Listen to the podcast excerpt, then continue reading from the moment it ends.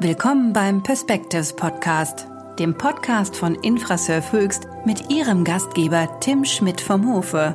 Der Chemie- und Pharma-Standort Deutschland ist im Umbruch. Kreislaufwirtschaft, Digitalisierung und New Work. Wo stehen wir bei der Transformation? Diese Fragen stellt er Experten. So liefert Infrasurf Höchst neue Impulse für alle, die die Zukunft der Branche mitgestalten wollen. Hallo, Herr Dr. Bayer. Hallo, Herr Schmidt vom Hofe. Ich freue mich wirklich sehr, mit Ihnen in unserem allerersten Podcast der Perspectives-Reihe zu sprechen. Sie machen schon mal einen entspannten Eindruck. Das freut mich. Ich bemühe mich. Sehr gut, sehr gut. Unser Thema heute ist ja das Thema grüne Chemie äh, und Kreislaufwirtschaft. Da können Sie als Experte eine Menge zu beitragen. Und ja, wir wollen uns dem Thema ein wenig grundsätzlich nähern und dann im Kern Projekte und Pilotanlagen im Industriepark Höchst besprechen, die, und ich denke, das kann man so sagen, sofern Sie jetzt nicht widersprechen, heute schon einen Aufbruch in die Kreislaufwirtschaft markieren. Das sehe ich durchaus genauso. Da muss ich Ihnen gar nicht widersprechen. Das ist gut. Ich denke, das wird in jedem Fall ähm, spannend, was wir heute zusammen besprechen werden. Kommen wir noch mal kurz zu Ihnen. Sie haben ja eine Doppelfunktion und sind einerseits Leiter neue Technologien bei Infrasurf Höchst und zum anderen äh, Vizepräsident Forschung und Dekan Fachbereich Naturwissenschaften und Technik der Provades Hochschule, ein Tochterunternehmen von Infrasurf Höchst. Und jetzt direkt den Ball an Sie. Was, was machen Sie eigentlich genau, wenn Sie jetzt Ihre Rolle beschreiben müssten? Das ist eine gute Frage. Das frage ich mich auch manchmal. Aber nein, mal ernsthaft. Also bei Infrasurf neue Technologien heißt, wir befassen uns damit, wie müssen wir den Industriepark verändern, um am Ende des Tages die Ziele 2040x zu erreichen, die Politik und Gesellschaft vorgeben und ja auch die Industrie durchaus unterstützt. Auf der anderen Seite habe ich noch einen Job bei der Provades Hochschule, die auch zur Infrasurf-Gruppe gehört. Äh, das ist eine Fachhochschule am Industriepark Höchst, die ausschließlich berufsbegleitende Studiengänge anbietet. Und dort bin ich für die naturwissenschaftlichen und technischen zuständig und auch noch Vizepräsident Forschung. Und in dieser Kombination Industrie und Hochschule kann ich das Thema Nachhaltigkeit gut miteinander kombinieren. Super. Ja, also wir merken, äh, Sie haben da einiges zu berichten und bringen da sozusagen eine, eine Menge mit, was für unsere Zuhörer interessant äh, sein könnte. Ich möchte mit einer Frage einsteigen und zwar, was ist für Sie Nachhaltigkeit? Was bedeutet das für Sie ganz persönlich? Naja, es gibt natürlich unterschiedliche Definitionen, die sehr divers sind, aber am Ende des Tages läuft es doch alles darauf hinaus, dass wir nicht mehr Ressourcen dieses Planeten nutzen, als in gleicher Zeit nachgebildet werden kann. Das tun wir zurzeit nicht. Wenn wir uns anschauen, dass wir heute auf fossile Energieträger basiert unser Leben haben, die über mehrere Jahrmillionen, wenn nicht sogar 100 Millionen Jahre gebildet worden sind, die wir heute in vielleicht zwei Jahrhunderten verbrauchen, dann ist das alles aber nicht nachhaltig. Bin ich bei Ihnen. Aber es ist ja so, dass de facto der CO2-Ausstoß pro Kopf über die letzten zehn Jahre, jetzt zum Beispiel in Deutschland, kaum gesunken ist. Gleichzeitig äh, schlägt ja der Weltklimarat ähm, Alarm in seinem aktuellen Bericht und sagt, ähm, die kritische Schwelle der Erderwärmung von 1,5 Grad Celsius äh, könnten wir 2030 schon reißen. Und Sie haben vorhin in der Einleitung gesagt, oder äh, als wir den Podcast vorbesprochen haben, eigentlich müsste das Thema bei jedem angekommen sein. Auf der anderen Seite ähm, habe ich Richard David Precht in einem TV-Talk ähm, gehört und der sagt ganz klar, haben wir es nicht begriffen? Ist die Bedrohung nicht real genug? Ich glaube schon, dass die Bedrohung real ist, aber die Geschwindigkeit, in der Menschen die Bedrohung als solche begreifen, ist sicherlich unterschiedlich von Mensch zu Mensch. Bis vor ein paar Jahren hätte man noch darüber argumentieren können, ist das wirklich so und vor allen Dingen, wie schnell kommen die Bedrohungen. Aber spätestens nach der Überschwemmungskatastrophe im Ahrtal wissen wir, dass das keine Geschichte ist, die irgendwo auf diesem Planeten weit weg von uns passiert, sondern sie betrifft uns. Ganz ja. klar. Jeden Tag unter Umständen irgendeinen Menschen auf diesem Planeten. Und da müssen wir heute handeln und nicht erst in x Jahren. Was meinen Sie, was das mit den einzelnen Menschen macht, wenn sie Nachhaltigkeit ganz konkret erreicht, jetzt in Form von neuen Gesetzen, höheren Preisen, Einschränkungen etc. pp? Die Nachhaltigkeit glaube ich nicht, wenn sie über Regeln alleine in den Griff kriegen, sondern sie müssen eine Veränderung in Menschen herbeiführen. Also auch bei Ihnen und bei mir. Und ich will nicht sagen, dass das für mich einfach ist. Ja, wir sind gewohnt, so wie wir leben, seit vielen Jahren so zu leben. Und da Veränderungen herbeizuführen, ist nicht einfach, aber sie sind erforderlich. Mir geht ja immer durch den Kopf, dass die Bedrohung noch viel drastischer kommuniziert werden sollte oder sogar müsste, auch durch die Politik. Wir haben aber im Bundestagswahlkampf eigentlich das Gegenteil gesehen. Das Thema wurde nämlich so verkauft, dass man die Auswirkungen eines viel stärkeren Klimaschutzes als einzelner Bürger in seinem Leben gar nicht großartig wahrnehmen wird. Also ich denke schon, dass das Thema Nachhaltigkeit, CO2-Ersparnis, Veränderungen deutlich an Gewicht gewonnen hat, auch im Wahlkampf. Ob es immer das einzige Thema ist, was man transportieren muss, darüber kann man sich unterhalten. Es gibt ja mehrere Herausforderungen, aber es ist schon ein wichtiges Thema und das beeinflusst ja den Wahlkampf dahingehend, dass ja fast, ja, vielleicht bis auf eine Partei keine finden, die dieses Thema nicht ganz oben hinhängt. Ob man es drastischer transportieren muss, darüber kann man sicherlich geteilter Meinung sein. Aber alle Parteien haben es auf ihrer Agenda. Ja. Bewegen wir uns mal so ein bisschen in Richtung Unternehmensnachhaltigkeit. Und da habe ich eine wirklich interessante Aussage gelesen in der Brand 1 von Joel Mackauer, ein amerikanischer Unternehmer, Schriftsteller, der sich auch mit sauberer Technologie ähm, auseinandersetzt. Und er hat Folgendes gesagt. Unternehmensnachhaltigkeit ist wie Teenage-Sex. Jeder spricht darüber. Niemand äh, macht es oft. Und wenn sie es tun, machen sie es nicht sehr gut. Und die Frage stellt sich ja, was, was macht denn die Schwierigkeit aus, auch jetzt mal aus, aus Ihrer Sicht? Also mir würde natürlich sowas einfallen wie, Nachhaltiges Management muss natürlich ähm, als eine umfassende Strategie vielleicht auch begriffen und verstanden werden. Die muss man äh, entwickeln, konzipieren, im Unternehmen implementieren und es muss am Ende des Tages eben auch äh, von den Mitarbeitern getragen und gelebt werden. Also das heißt, ich würde mal sagen, bin gespannt, wie, wie Sie das sehen, wenn die Kultur im Unternehmen äh, nicht da ist, dann ist erfolgreiche Nachhaltigkeit auch sehr, sehr schwierig. Naja, aber Sie haben auch in Unternehmen Menschen, die entscheiden, die mitarbeiten. Das sind die gleichen Bürger, die sich auch verändern müssen. Ist da die Geschwindigkeit wirklich so unterschiedlich zwischen dem, was die Industrie tut und was jeder einzelne Bürger tut? Da bin ich mir nicht so sicher. Und ich hätte sicherlich bis vor ein paar Jahren gesagt, ja, da ist sicherlich bei vielen Unternehmen das, was man so schön Greenwashing nennt. Aber ich glaube, das hat sich mittlerweile geändert. Die Industrie nimmt das auf. Nehmen Sie allein mal den Verband, der ja auch unsere Unternehmen hier vertritt, der Verband der chemischen Industrie in Deutschland, der schon vor ein, zwei Jahren gesagt hat, ein eine Klimaneutralität bis 2050 ist möglich. Ja. Punkt. Und dann kommt eine große Klammer an Randbedingungen, die erfüllt werden müssen bis dahin. Und das ist, glaube ich, der Punkt, an dem wir arbeiten müssen. Wenn man die Diskussion verfolgt, die ich jetzt persönlich auch sehr, sehr spannend finde, stellt sich auch die Frage, wer oder was bekommt eigentlich das Prädikat nachhaltig. Da ist die Rede von sogenannten Trendwellenreitern, äh, die jetzt sozusagen auf diesen Zug aus verschiedenen äh, Antrieben aufspringen. Aber wenn man mal ein bisschen tiefer einsteigt, braucht es eigentlich wirklich eine Problemlösungskompetenz, eine Werte- und Marktorientierung. Und äh, den Trendwellenreitern wird ja vorgeworfen, dass sie in der Regel nur eine Marktorientierung im, im Blick haben und im Zweifelsfall sie überhaupt nicht wissen, was ihnen äh, zur nachhaltigen Unternehmensführung fehlt, ja, sondern das Gefühl haben, irgendwie auf dem richtigen Weg zu sein.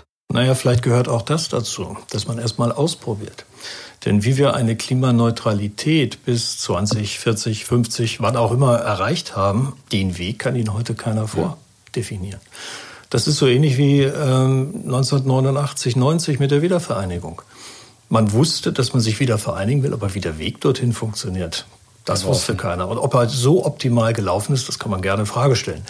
Und so wird das hier auch sein. Das ist wie in der Wissenschaft. Sie müssen Dinge ausprobieren, sicherlich immer mit der Zielrichtung in diese Richtung zu laufen. Aber sie werden auch mal in Sackgassen gehen oder auch mal umdrehen müssen und den Weg zurück machen müssen. Was ist Ihr Eindruck? Also wenn Sie jetzt auch mit Kunden sprechen oder mit Partnern oder auch in den äh, Clustern, in denen Sie unterwegs sind, was ist da aus Ihrer Sicht wirklich der Antrieb, äh, da jetzt wirklich, ich sage es jetzt mal salopp, in die Pötte zu kommen? Geht es da vielleicht auch wirklich darum, Gesetzen gerecht zu werden oder einfach der gesellschaftliche Druck, der, der zunehmend höher wird? Oder geht es wirklich um auch das Partizipieren an neuen Geschäftschancen oder wirklich ernst gemeinte Beiträge für die Gesellschaft als Ganzes? Ich glaube, Sie haben schon die Breite genannt. Ich ich würde immer davon ausgehen, dass es mehrere Beweggründe gibt. Natürlich muss ein Wirtschaftsunternehmen, wir leben nun mal in einer Marktwirtschaft, Gewinne erzielen wollen und es auch tun. Das ist keine Frage. Natürlich werden auch gesetzliche Randbedingungen sie einschränken oder in gewisse Wege lenken. Auch das ist richtig. Aber Jetzt nehmen Sie doch mal die klassischen Unternehmensmanager, die haben doch auch Familien. Und wenn die eigenen Kinder mit Greta Thunberg auf die Straße gehen, dann wird das in der Familie eine Wirkung haben. Das heißt, es ist natürlich auch interne Überzeugung da, dass man dahin gehen muss. Und das wird natürlich wieder von Mensch zu Mensch mit einer unterschiedlichen Geschwindigkeit sein. Kommen wir mal zu dem Thema CO2-Neutralität. Sie haben das ja jetzt schon ein, zweimal auch angesprochen als ein ganz, ganz wichtiges Ziel, was wir erreichen wollen oder sogar müssen. Und äh, da kann die Chemieindustrie äh, natürlich auch oder muss eben auch große äh, Beiträge liefern und eben auch insbesondere Chemieparks. Und, und warum sind die auch unter Umständen prädestiniert? Und da gibt es natürlich gewisse Dinge wie eine bestehende Infrastruktur mit einer Energieversorgung, Medien etc. pp die hier sehr, sehr wichtig sind. Chemieparks, so wie der Industriepark Höchst und viele andere, äh, sind natürlich auch Nährboden für die Ansiedlung von Startups, von Innovation, für Pilotanlagen. Da werden wir natürlich mit Ihnen auch nochmal äh, dezidiert reingehen. Und wir haben natürlich auch das Netzwerkthema, also die Bildung und Teilnahme an Netzwerken, regionale Cluster und so weiter. Die regionalen Cluster, warum sind die so wichtig oder was können die auch leisten? Also erstmal ist es immer gut, miteinander über die Problemstellung zu reden und nicht übereinander. Und ich glaube, an dem Punkt sind wir. Auch Politik redet mit Industrie, Industrie redet mit Politik, mit Gesellschaft. Und diese Foren sind ganz wichtig, weil wir, glaube ich, eine gemeinsame Geschwindigkeit auch entwickeln müssen, die wir aufnehmen müssen. Wenn sich die Klimaziele ansehen, dann kann man ja sagen, oh Gott, 2050, ob mich das wirklich noch interessiert, ne, ob ich da noch lebe. Aber wenn man natürlich an die eigene Familie, Kinder, Enkel denkt, die werden das erleben.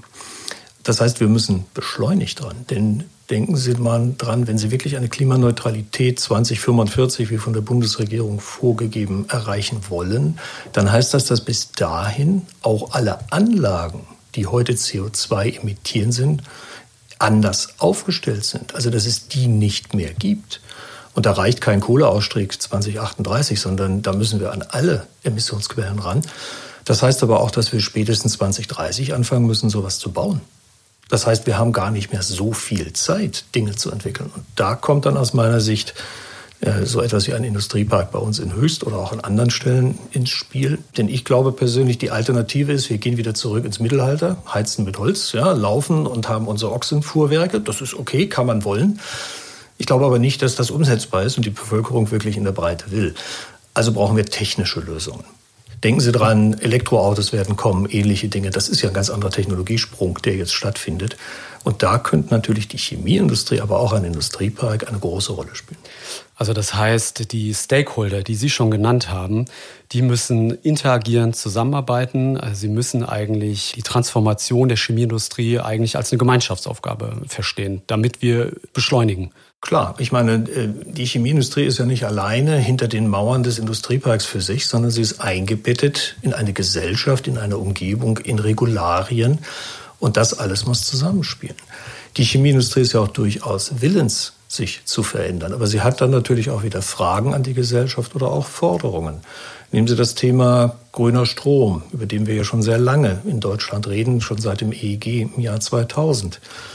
Wir reden lange Zeit nur über das Thema Strom und haben in 20 Jahren 40 Prozent, 50 Prozent grünen Strom in unseren Netzen. Nur wenn sich das auf den gesamten Energieverbrauch in der Bundesrepublik Deutschland hochrechnen, dann sind das vielleicht in der Größenordnung 10, 15 Prozent, die wir heute grün haben. Ja, abs absolut richtig, äh, was Sie sagen. Ähm, ein bisschen das Problem ist natürlich, dass die unterschiedlichen Gruppen natürlich auch sehr unterschiedliche Ziele verfolgen. Also die Chemieunternehmen, die verfolgen natürlich eine Balance ihrer wirtschaftlichen Ziele, weil sie das müssen als unternehmerisch denkendes ähm, Unternehmen. Die Politik hat vielleicht eher soziale Ziele im Blick und bestimmte Förderung von gewissen Technologien. Forschung und Gesellschaft. Die Gesellschaft ist natürlich wieder sehr, sehr heterogen etc. pp. Sind Sie da positiv, dass äh, sozusagen hier wir die guten und richtigen Schritte nach vorne machen? Ach, ich bezeichne mich immer gerne als äh, realistischen Optimisten. Aber ich glaube schon, die, die Menschen sind immer dann besonders kreativ, wenn die Bedrohung ganz nah an ihnen dran ist. Ja? Absolut. Und äh, auch hier, glaube ich, darf man jetzt nicht sagen, ich nehme nur ökologische oder nur ökonomische Gesichtspunkte in den Vordergrund, sondern für mich ist das mal mindestens ein Dreieck aus Ökologie, Ökonomie, aber auch den sozialen Aspekten. Wenn Sie heute die Strompreise verteuern, dann werden wir uns das vielleicht als gut verdienende Industriemitarbeiter leisten können. Aber die, die nicht so viel Geld verdienen, die werden unter Umständen Probleme bekommen. Denken Sie an die Preiserhöhung zum 1. Januar an der Tankstelle. Alle haben zugestimmt, dass äh, die entsprechende Ökosteuer erhöht wird, dass CO2-Abgaben kommen. Trotzdem, ich glaube, jeder von uns hat schon darüber gemeckert, wie stark die Benzinpreise gestiegen sind. Also der Mensch sagt immer erstmal im Großen, ja, toll, müssen wir machen. Und wenn er dann für sich persönlich erkennt, welche Nachteile sowas auch hat, dann fängt er an nachzudenken und wird vielleicht in seiner Geschwindigkeit zumindest etwas langsamer. Zu dem Thema Netzwerk und Cluster gibt es ja auch ein sehr tolles und positives Projekt, nämlich die Wasserstoffzüge aus dem Taunus, die dann auch bald im Industriepark Höchst betankt werden. Jetzt ist ja auch die Übergabe des Förderbescheids durch das Land Hessen für die Wasserstofftankstelle erfolgt. Ich denke, dass das ein tolles Ergebnis einer starken Zusammenarbeit auf verschiedenen Ebenen ist. Sehen Sie das genauso? Es ist aus meiner Sicht ein wunderbares Beispiel für verschiedene Aspekte. Art 1, diese Brennstoffzellenzüge sind in Deutschland entwickelt worden, werden hier auch gebaut. Und wir sind ja nicht immer die Besten, wenn es darum geht, unsere Ideen hinterher in Produkte umzusetzen, die dann auch in Deutschland benutzt werden. Und hier kommt noch dazu, dass äh, wir im Industriepark höchst große Mengen an Wasserstoff haben der verfügbar ist, auch für die Betankung der Züge. Aber auf der anderen Seite ist es natürlich auch ein mutiger Schritt des Rhein-Main-Verkehrsverbundes, auf eine völlig neue Technologie zu setzen. Denn das, was hier entwickelt worden ist, fährt in Deutschland erstmalig. Das gibt es noch nirgendwo auf der Welt. Und das ist eine wichtige Entscheidung. Nur wenn man dann wieder zurückguckt, wie diese Entscheidung und wann sie gefällt worden, welche Auswirkungen das hat, verdeutlicht das, glaube ich, nochmal ganz gut die zeitlichen Dimensionen. Denn die Züge, die bisher fahren, das sind Dieselzüge. Und wer hier die Strecken zum Beispiel nach Königstein kennt, der weiß, wenn er sich da reinsetzt und der Dieselmotor wird angeworfen, dann kommt da erstmal eine schwarze Rauchwolke raus. Es fängt an zu vibrieren, es ist laut. Die Brennstoffzellenzüge sind wie Elektro-S-Bahnen zu sehen. Und der Rhein-Main-Verkehrsverbund stand vor dieser Frage, was ist denn die nächste Generation, die ich einsetze? Und wenn man weiß, dass solche Züge im Nahverkehr eine Lebenszeit von 25 bis 30 Jahren haben, dann hat der RMV 2019 eine Entscheidung getroffen, die bis 2050 reicht. Und dann war natürlich schon sicherlich bei der Entscheidung ein wichtiger Aspekt, darf ich dann überhaupt noch mit dieselbetriebenen Fahrzeugen auf der Schiene in Deutschland fahren? Und trotzdem in eine völlig neue Technologie einzusteigen, ist nicht einfach.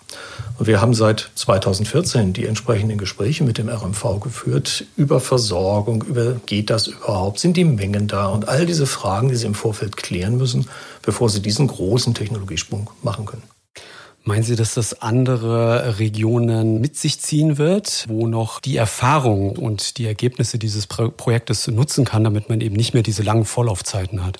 Naja, natürlich, wenn das das erste Mal irgendwo eingeführt ist, dann werden andere aufmerksam. Das sind sie ja auch schon ja. geworden. Wir hatten 2019 im April die erste öffentliche Vorführung dieses Zuges mit Gästen.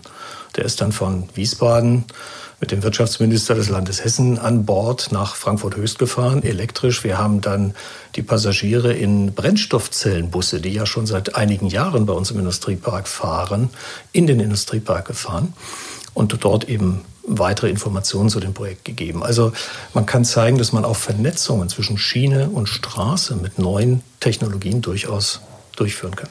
Ja, hier muss man auch vielleicht noch mal kurz reinschmeißen, dass ja Infrasurf Höchst als äh, Dienstleister und Standortbetreiber eben hier auch Wasserstoffberatung, Wasserstoffconsulting anbietet, weil wir natürlich eine, eine jahrzehntelange Expertise in diesem Bereich haben mit unserer Infrastruktur, mit der Wasserstoffmedienversorgung, mit den Anlagen und so weiter und so fort und im Prinzip Regionen, Versorger, städtische Betriebe hier unterstützen, in Form einer, einer Bestandsaufnahme, einer ersten Analyse, damit sie sozusagen auch die Weichen stellen können. Ja, in Form von Analysen, aber bis hin zu Vorplanungen, äh, die durchgeführt werden äh, für Tankstellen zum Beispiel, für Busse oder auch Pkw. Das unterstützen wir gern oder Lkw. Wir geben die Beratungsleistung natürlich in den Markt. Das heißt, das, was wir hier gelernt haben, nutzen wir natürlich als Dienstleistung, um das weiterzugeben. Also Cluster ganz, ganz wichtig. Ich denke, was man auf jeden Fall sagen kann, dass solche Cluster diesen Transformationsprozess unterstützen können, äh, zum Beispiel durch die Bereitstellung von Wissen, Vernetzung mit Lösungsanbieter, Poolen von Ressourcen zur Kostenverdünnung, auch vielleicht ein erleichterter Zugang zur öffentlichen Förderung. Vielleicht noch das Stichwort Process for Sustainability. Auch ein wichtiges Projekt im Industriepark Höchst, auch äh, was thematisch jetzt hier gut reinpasst. Ja, wir haben uns zu Beginn dieses Jahres dann zusammengefunden, um die Unternehmen am Industriepark einzuladen, zusammen mit der Infosurf-Gruppe, sich über diesen Weg zu den Erreichen der Zielen in 2045, 50 gemeinsam Gedanken zu machen. Weil erstmal muss man ja darüber reden, das sind ja ungefähr 90 Unternehmen im Industriepark, wie sind denn die individuellen Ziele und wie kann ich das so zusammenbündeln, dass wir gemeinsam dahin kommen, diese Ziele auch zu erreichen. Nun ist die Infrasurf als Standortbetreiber natürlich auf der einen Seite Dienstleister für die Energieversorgung, auf der anderen Seite aber auch für die Entsorgung. Das heißt, sie hat auch einen großen Teil des Themas CO2 selbst mit in der Hand mit den Kunden. Aber ganz alleine den Weg zu definieren, vor allem die Geschwindigkeiten und die akzeptablen Kosten oder auch sozialen Kosten, die daraus entstehen, das kann man nur gemeinsam. Vielleicht noch zwei, drei Sätze zum Ausblick dieses, dieses Projektes. Ich denke, das ist für die Zuhörer vielleicht auch nochmal interessant. Also wir beschaffen oder beschäftigen uns in diesem Thema mit verschiedenen Punkten. Das ist einmal natürlich das Thema Energieversorgung. Jetzt kann man natürlich sagen, das ist ja kein Problem. Die Bundesregierung hat ja vor, bis 2045 100 Prozent grünen Strom anzubieten. Das ist okay, den nehmen wir dann einfach. Gut. Aber Industrieparks, die chemische Industrie, ist nicht nur vom Strom abhängig, sondern ganz entscheidendem Maße auch von der Wärme. Der Industriepark Höchst ist wärmegeführt und wir verbrauchen zwar fast zwei Terawattstunden an Strom. Also in Deutschland werden ungefähr 500 Terawattstunden an Strom heute verbraucht. Und das ist schon nicht ganz wenig. Aber wir verbrauchen ungefähr auch dreieinhalb Terawattstunden an Wärme. Und auch da muss man sich überlegen, wie kann man das tun. Und ein grundsätzliches Thema, was die Chemie so hat, ist, es geht bei uns nicht nur um die Energieversorgung, die nachhaltig gestaltet werden muss, sondern für die chemische Industrie sind die fossilen Energieträger auch Rohstoffe. Auch Arzneimittel werden im Endeffekt aus Erdöl gemacht. Ja, so eine lange Kette dazwischen. Auch da muss man sich überlegen, wie man das verändert. Die chemische Industrie in Deutschland verbraucht ungefähr 14 Millionen Tonnen Erdöl stofflich. Und das müssen sie erstmal ersetzen. Da müssen sie sich Gedanken machen, da müssen sie Technologien entwickeln. Das ist ein langer Weg und auch das geht nur gemeinsam. Mit Wissenschaftlern, mit Forschungseinrichtungen, mit Unternehmen, mit Unterstützung des Staates für solche Förderprojekte. Und auch dafür sind Netzwerke ganz entscheidend. Gibt es noch, noch andere Cluster? Bioball äh, fällt mir noch ja, ein. Wir hatten ja am Anfang das Thema auch der Nachhaltigkeit bezüglich der Reststoffe. Wie bringen wir das in einen Kreislauf? Also das, was man heute so schön neudeutsch Circular Economy nennt oder Kreislaufwirtschaft. Ähm, Im Industriepark Höchst haben wir schon vor vielen Jahren das Konzept entwickelt, aus Reststoffen zumindest den Energieinhalt zu nutzen und damit einen Teil der Energieversorgung im Industriepark sicherzustellen. Und jetzt geht es darum, in diesem Innovationsraum Bioökonomie im Ballungsraum Reststoffe auch stofflich zu nutzen. Also Bioökonomie wird ja häufig gleichgesetzt mit Reststoffen, die ich entweder vom Feld nehme, nehmen Sie Stroh, was Sie zu Ethanol umsetzen können, oder eben direkt mit primären Stoffen vom Feld, Stärke, weitere Produkte daraus herzustellen. Und hier geht es darum, im Ballungsraum, wo wir ja zum Beispiel sehr viel in unsere braune Tonne packen, diese Biotonne auch zu nutzen und nicht wie heute überwiegend energetisch, sondern stofflich. Und da gibt es verschiedene Projekte, die das tun. Ganz spannend sind dann Abfälle zu nutzen, zum Beispiel aus der Papierindustrie, um daraus Hilfsmittel für Lacke herzustellen. Oder wir haben auch ein ganz spannendes Projekt, äh, wo es darum geht, aus Lebensmittelresten das wird jetzt vielleicht ein bisschen unappetitlich, Soldatenfliegen zu züchten. Und diese Maden sind dann wiederum das Futter für Fische. Und somit kriegen sie auch in einen Kreislauf dort die Fischzucht rein, die ja heute noch in vielen Fällen von Fischmehl als Versorgungsquelle lebt und damit die Meere leer fischt. Also das sind alles so ganz spannende, interessante Projekte, die im Rahmen des Bioballs untersucht werden aber jetzt eher im Sinne von, wie so eine stoffliche Verwertung funktionieren kann und dass man das wirklich auch probiert. Oder auch in, in einer Art und Weise, dass der Bürger über solche Projekte auch mal informiert wird und dass man so als normaler Mensch auch versteht, was ist Kreislaufwirtschaft in der Praxis wirklich. Also es wird sehr viel theoretisiert und äh, theoretisch besprochen. Und das, was Sie jetzt gerade gesagt haben mit den Fliegen und den Maden und auch andere Sachen, das ist ja sehr greifbar dann. Und, und dann versteht man vielleicht auch als Nicht-Chemiker oder sozusagen als Branchenfremder, wie kann das denn wirklich funktionieren am Ende des Tages? Also natürlich steckt immer ein bisschen Technik drum, die nicht gleich für jeden äh, offensichtlich und verständlich ist. Aber am Ende des Tages ist wichtig, es gibt eigentlich, Abfall ist kein, kein Rest, den man einfach in die Tonne tut und wegschmeißt. Ich glaube, aus den Zeiten sind wir schon lange weg. Das ist ein Rohstoff und so müssen wir ihn betrachten. Und wenn es nochmal genutzt werden kann, dann ist das doch wunderbar. Wir sind ja heute sehr häufig in, in einer klassischen Wegwerfgesellschaft. Ne? Denken Sie Diskussion über Kaffeebecher. Natürlich ist es wunderbar, wenn ich dann in dem Café meinen Kaffee to go kriege mit einem Becher und den schmeiße ich irgendwo in den Mülleimer. Ich habe ihn ja sauber als Deutscher ordentlich in einen Mülleimer entsorgt. Ja? Aber er wird nur einmal genutzt. Und heute können Sie in den meisten Cafés auch Becher kaufen, die Sie mehrfach benutzen können. Das ist schon mal eine wunderbare Rohstoffeinnutzung. Das heißt, ganz oben steht erstmal die Vermeidung von Abfall. Aber es gibt natürlich Dinge, die Sie nicht vermeiden können. Also natürlich können Sie sich überlegen, ob Sie den Joghurt in einem Glasbehälter selbst abholen und dann wieder den Glasbehälter sauber machen, sich wieder einen Löffel Joghurt kaufen. Aber da ist vielleicht der Plastikbecher eine Lösung. Aber der wird nur einmal benutzt und jetzt kann ich sagen, den schmeiße ich weg auf die Halde. Das geht nicht. Also kann ich ihn versuchen, wieder in einen Kreislauf zu bringen, indem ich sortenreine Kunststoffe zum Beispiel wieder aufbereite und neue Plastikbecher draus mache. Und wenn das dann auch nicht mehr geht, nehmen Sie das Beispiel Verbundverpackung, die Sie sehr häufig bei Säften oder Milch haben. Die können Sie nicht so einfach auseinander trennen. Da müssen Sie dann unter Umständen über eine Verbrennung gehen. Und diese Verbrennung produziert CO2. Und damit sind wir beim Klimathema. So, aber dieses CO2 kann ich auch abtrennen und dann als Rohstoff betrachten. Natürlich brauche ich dafür Energie, sogar sehr viel Energie, aber es vermeidet die Emission von CO2 in die Atmosphäre. Super spannend. Inwieweit ist die Industrie gerade zum Beispiel bei dieser konkreten Initiative involviert? Also gibt es da eine Rückkopplung? Fangen die schon an, mit gewissen Ergebnissen und Daten auch zu arbeiten? Weil am Ende des Tages, und das sagen Sie ja immer, wollen wir das Gesamtsystem positiv äh, im Rahmen der Ziele beeinflussen. Ja, wir haben uns 2017 an einem von der Europäischen Union geförderten Projekt beteiligt als Infrasurf, aber auch als Provates Hochschule zusammen mit Partnern aus anderen Ländern um zu schauen, kann ich nicht aus CO2 und Wasserstoff Kohlenwasserstoffe machen. Das ist jetzt wieder ein bisschen allgemein, aber Kohlenwasserstoffe zum Beispiel, wenn sie sehr langkettig sind, daraus machen, das ist Kerzenwachs. Ja, sie könnten jetzt Kerzen daraus herstellen. Macht man auch so aus natürlichen Quellen fossiler Art. Aber hier geht es darum, ein Wachs herzustellen, was Rohstoff in der Chemie ist. Da ist eine Chemiefirma dabei in diesem Projekt, die eben guckt, kann ich die klassisch fossil hergestellten Rohstoffe durch solche Wachse, die aus CO2 und Wasserstoff hergestellt werden, ersetzen. Das ist ein Beispiel. Dafür ist eine entsprechende Anlage in einem Container bei uns im Industriepark Höchst aufgebaut worden und auch betrieben worden. Und wir haben einige Kilo an solchen Wachsen hergestellt und die werden jetzt ausgetestet. Und dann kann man sehen, kann ich damit klassische fossile Rohstoffe ersetzen oder nicht. Ja, das ist wirklich ein, ganz wichtiges Projekt auf Basis der sogenannten Fischer-Tropsch-Synthese haben einige vielleicht noch nicht gehört und ganz vereinfacht geht es darum, dass die beiden Ausgangsstoffe für die Synthese CO2 und Wasserstoff sind, die im äh, Verbundsystem des Industriepark Höchst ähm, anfallen. CO2 aus der Biogasanlage.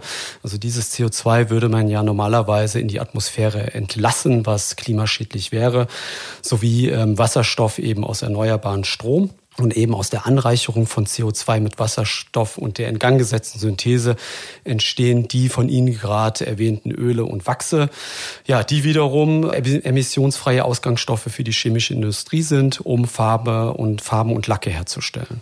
Genau so, aber Sie können mit der von Ihnen schon so schön erläuterten Fischer-Tropsch-Synthese, übrigens eine ungefähr 100 Jahre alte deutsche Erfindung, durchaus auch Kraftstoffe herstellen. Auch das passiert und äh, das Schöne ist jetzt, das ist nicht nur ein einfaches Forschungsprojekt gewesen, sondern der Partner, der diese Fischer-Tropsch-Synthese gebaut hat, der hat jetzt angekündigt, im nächsten Jahr bei uns eine erste größere Anlage zu bauen, um genau aus CO2 und Wasserstoff Kohlenwasserstoffe herzustellen, die dann als synthetische Kraftstoffe eingesetzt werden sollen. Das habe ich natürlich vorhin gesagt, wir haben demnächst alle Elektroautos, aber es gibt ja auch Anwendungsbereiche, wo wir, glaube ich, nicht in den nächsten Jahrzehnten so schnell die klassischen Kraftstoffe ersetzen können. Denken Sie an Langstreckenflüge. Da sagen selbst die Experten, dass das in den nächsten Jahrzehnten nicht so einfach durch Elektroantrieb oder auch Wasserstoffantrieb ersetzt werden kann. Das heißt, solche Bereiche wird es auch in 20, 30, 40 Jahren geben. Und dann müssen wir dafür sorgen, dass das nicht aus fossilen Rohstoffen hergestellt wird, dieser Treibstoff, sondern eben nachhaltig, indem man CO2 eben nicht in die Atmosphäre entlässt, sondern nutzt, um daraus wieder Kraftstoffe zu machen. Ja, absolut. Kommen wir noch mal kurz auf diese bestehende Pilotanlage äh, von Ineratec zurück. Äh, jetzt ganz einfach gefragt, wie gut funktioniert diese Anlage momentan? Also ist, ist das, was man sich vorgenommen hat, auch hinsichtlich des Outputs, wird, wird das erreicht? Also das ist eine Pilotanlage, das heißt, man probiert oder versucht aus, äh, inwieweit das im kleinen Maßstab funktioniert. Was können Sie denn da von der Praxisfront berichten? Ja, jetzt gehen wir ein bisschen in die Technik hinein. Ja, gerne. Hoffen wir, dass die Zuhörer dann nicht gleich abspringen. Ähm, der Reaktor, den Ineratec entwickelt hat, ist ein sogenannter mikrostrukturierter Reaktor. Das heißt, Sie müssen hier nicht mehr das Risiko eines Scale-ups fürchten, sondern Sie können einfach diese kleinen Kanäle parallelisieren und damit kommen Sie zu größeren Durchsätzen. Das heißt, das ist genau der Grund, dieser eine Reaktor, der jetzt in dieser Versuchsanlage stand, der wird einfach, ich sage jetzt mal, vielfach nebeneinander gestellt und damit können Sie größere Mengen herstellen. Ist es denkbar im Rahmen dieser Synthese, dass jetzt auch andere Stoffe miteinander verbunden oder angereichert werden? Das ist das Schöne an der Chemie. Sie können eigentlich alles machen. Ja? Das ist nur eine Frage des Aufwandes. Ähm, nein, aber was genauso diskutiert werden kann, ist aus CO2 und Wasserstoff zum Beispiel Methanol herzustellen. Ja. So, Methanol kennt jetzt der eine oder andere vielleicht noch als giftigen Alkohol. Ähm, ist nicht ganz so schön wie der Ethanol, aber auch das ist ja Gift eigentlich. Ne? Was macht man mit Methanol? Also denken Sie zum Beispiel, alle Dieselfahrer tanken 7% Biodiesel. Und äh, um diesen Biokraftstoff herzustellen aus den Ölen vom Feld, brauchen Sie zum Beispiel Methanol. Es gibt auch Kunststoffe, gerade technische Kunststoffe. Auch bei uns im Industriepark Höchst gibt es eine große Anlage, die aus Methanol solche Kunststoffe herstellt. Und das ist heute alles Erdöl und Erdgas basiert, in einigen Ländern sogar basierend auf Kohle. Also klassische fossile Energieträger mit enormen CO2-Emissionen. Und das können Sie natürlich substituieren durch CO2 und Wasserstoff. Voraussetzung ist natürlich immer, dass der Wasserstoff, der ja aufwendig herzustellen ist, natürlich mit nachhaltiger Energie hergestellt wird. Und die muss auch preiswert sein. Und das äh, werden wir sicherlich in den nächsten Jahren erleben, wie sich dort Kosten verändern werden. Denn durch eine Massenherstellung kriegen Sie natürlich immer eine Preisdegression. Ja, absolut. Das ist natürlich ein enorm wichtiger Faktor, die, die Preisentwicklung in dem Zusammenhang. Ja, Sie haben den, den Bau der weltweit größten Power-to-Liquid-Pilotanlage äh, bereits ähm, angesprochen, die eben synthetisches Kerosin für den Frankfurter Flughafen produzieren und herstellen soll. Die Zahl, die ich jetzt zuletzt gelesen habe, ab 2022 bis 4,6 Millionen Liter im Jahr synthetischer Kraftstoff. Hierzu äh, sollen 10.000 Tonnen biogene CO2-Ströme genutzt werden. Welche Rolle haben Sie bei diesem Projekt?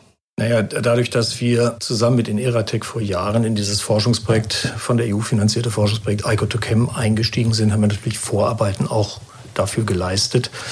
Und ich sage mal, die Kollegen haben unseren Industriepark kennengelernt, haben gesehen, welche Möglichkeiten wir hier haben. Und das war sicherlich auch ein Beweggrund, warum sie dann diese erste große Anlage bei uns aufbauen.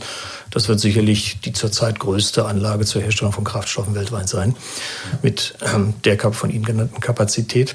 Aber es ist ein Einstieg in eine neue Technologie und darüber zeigt sich gleich auch wieder, welche Möglichkeiten Industrieparks oder große Chemiestandorte eben bieten können.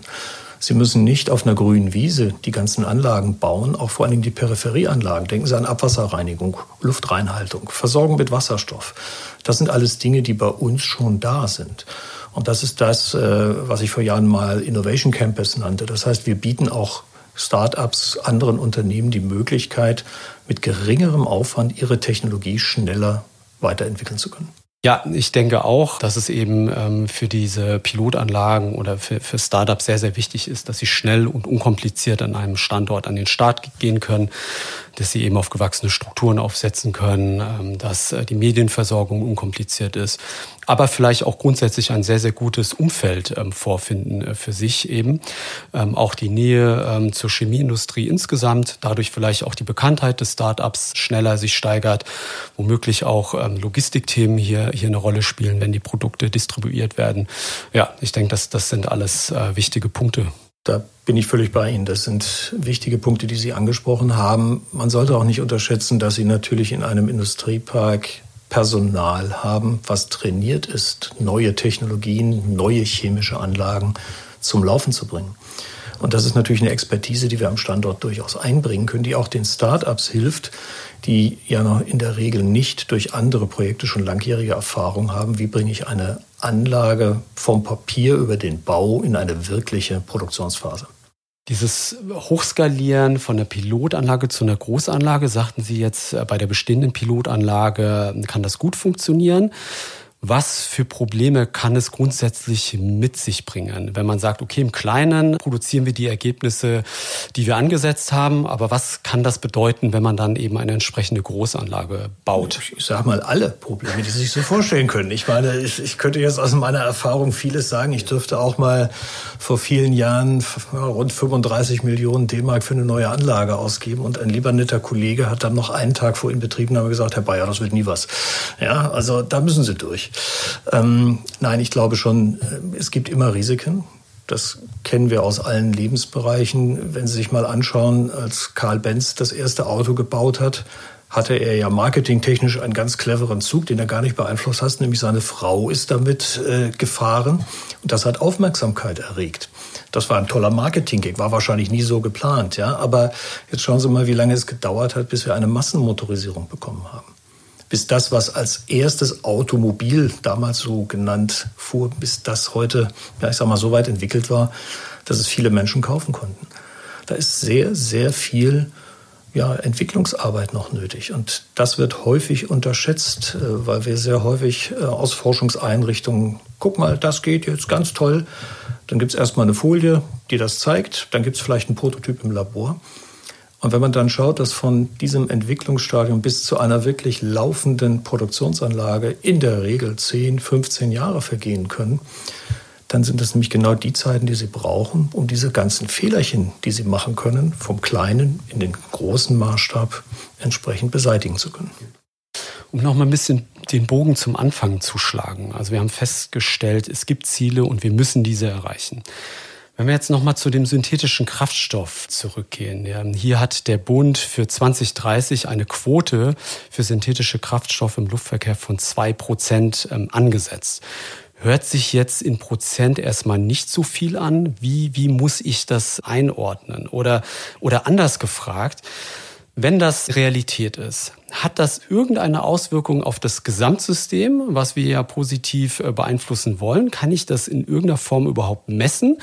Oder ist auch das nur sozusagen ein kleiner Tropfen und im Prinzip auch nur der Schritt in die richtige Richtung? Naja, Sie müssen irgendwo anfangen. Ja, und äh, zu sagen, ich definiere mal von heute auf morgen 100 Prozent Wandel, das funktioniert nicht. Das weiß auch die Politik. Aber Sie müssen erste Anlagen bauen, testen und vielleicht bauen Sie auch mal eine Anlage, wo Sie dann feststellen, na, das ist vielleicht nicht die optimale Lösung. Dann müssen Sie auch die Zeit haben, Anlage bauen oder eine neue Technologie untersuchen. Und das kostet halt alles viel Zeit und Geld. Um diese Kraftstoffquoten vielleicht noch mal ein bisschen anschaulicher zu machen, wohl große Zahlen werden nie anschaulich, aber soweit ich das weiß, liegt der Verbrauch an Kerosin an den deutschen Verkehrsflughäfen bei rund 10 Millionen Tonnen. Jetzt können Sie selbst ausrechnen, wie viel 2% sind. Ja, da sind Sie schon bei 200.000 Tonnen, die Sie herstellen müssten. Und äh, soweit ich das weiß, wird ungefähr die Hälfte davon am Frankfurter Flughafen vertankt. Das heißt, wir haben hier natürlich als größten deutschen Verkehrsflughafen auch enorme Betankungsmengen, die wir verarbeiten müssen. Und das werden Sie nicht so schnell herstellen können. Die Anlage, die Sie eben erwähnt haben, die ungefähr viereinhalb Millionen Liter macht oder dreieinhalbtausend Tonnen, das ist ein erster Schritt. Das ist aber noch nicht die Lösung. Und äh, über diese Schritte lernen sie und kommen dann auch über die Zeit in größere Mengen. Auf jeden Fall Projekte, die eine große Faszination ausüben oder auch viele Menschen inspirieren. Das stellen wir selber fest. Und von daher sind das ganz, ganz ähm, wichtige Projekte auf jeden Fall. Beobachten Sie auch andere Aktivitäten, also andere Anlagen, die gebaut werden? Findet da ein Austausch statt? Wie muss ich mir das vorstellen? Ja, natürlich. Ich meine, auch andere sind natürlich kreativ, arbeiten auf dem Gebiet und äh, Sie haben vorhin die Gremien genannt, die Fachvereinigung. Natürlich redet man miteinander und schaut auch, wie weit andere sind.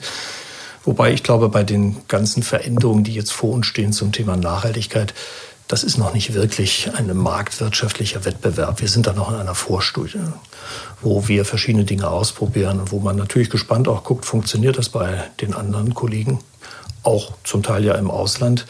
Zum Teil haben wir ja auch Technologien, die in Deutschland erfunden wurden. Denken Sie nur an die Solartechnik aus der Hand gegeben. Wir kaufen heute die Anlagen aus China.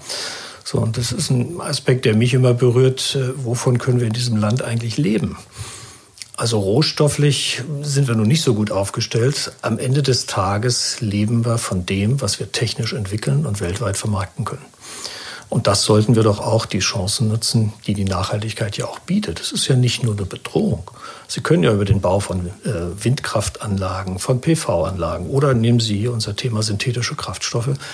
Wenn das hier in Deutschland funktioniert, in solchen ersten Pilotanlagen, dann können Sie das weltweit vermarkten das ist eine Chance, die man auch durchaus nutzen kann. Ja, absolut. Deswegen sagt auch die Presse ganz zu Recht, dass der Industriepark Höchst sich zu einem Hub für ähm, grüne Chemie entwickelt, synthetischer Kraftstoff, Wasserstofftechnologien. Also das heißt, äh, man muss es ganz klar und stark auch unter dem Kontext neuer Geschäftschancen sehen, wo wir am Standort jetzt auf jeden Fall auch dran sind. Genau so.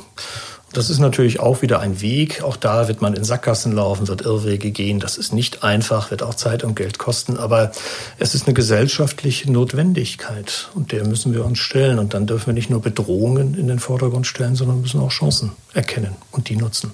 Ja, das denke ich auch. Und ich äh, denke, das hilft auch, dass äh, unter Umständen auch die Chemieindustrie ein Stück weit anders wahrgenommen und äh, gesehen wird eine letzte wichtige Frage und vielleicht auch eine Art Schlusswort von Ihnen. Wenn wir nochmal den Blick nach vorne wagen, und das, das müssen wir in diesem Podcast noch einmal tun, wie könnte denn aus Ihrer Sicht die grüne Chemie und Kreislaufwirtschaft 2040 aussehen? Und ähm, was inspiriert Sie wirklich bei diesem Thema insgesamt? Und Sie haben ja die Chancen eigentlich deutlich herausgearbeitet und haben gesagt, es ist nicht eine Bedrohung. Es sind viele, viele Chancen damit verknüpft. Und wenn Sie das jetzt mal ein bisschen zusammenfassen würden, würden? Ich glaube, es ist essentiell. Ne? Auch weniger vielleicht für mich in meinem Alter, aber für meine Kinder, für meine Enkel auf jeden Fall. Und für die nächsten Generationen. Und das ist, glaube ich, unsere Verpflichtung, daran zu arbeiten. Ich glaube, dass wir diese Ziele weitgehend erreichen können. Bei absoluten Näherungen an Zielen bin ich immer sehr skeptisch, aber wir müssen alle zusammenarbeiten. Wir müssen von der Politik die richtigen Rahmenbedingungen bekommen. Wir dürfen dann auch vielleicht nicht mehr über jedes einzelne Windrad im Vorgarten des Nachbarn uns aufregen, sondern wir müssen einfach die wichtigen Ziele, die hier diese CO2-Neutralität von uns fordert, eben auch angehen. Das heißt, auch Genehmigungswege müssen kürzer und schneller werden. Wir müssen es in die Breite bringen und das ganz schnell. Wie ich das vorhin auch schon sagte, so viel Zeit haben wir dann doch nicht. Aber ich glaube, wenn wir das alle zusammen anpacken, dann kriegen wir das auch weitgehend hin. Vielen, vielen Dank. Hat mir große Freude bereitet. Ja. Ich habe auch wieder viel dazugelernt. Vielen Dank. Ja, herzlichen Dank. War ein schönes Gespräch und ich hoffe, wir können damit den einen oder anderen Zuhörer doch ein bisschen weiterbringen mit dem, was wir hier diskutiert haben. Im nächsten Perspectives Podcast spreche ich mit Dr. Henning Wills. Er ist Abteilungsleiter Kreislaufwirtschaft vom Wuppertal Institut für Klima, Umwelt und Energie. Ähnliches Thema, aber ganz andere Projekte. Seien Sie gespannt und wieder mit dabei.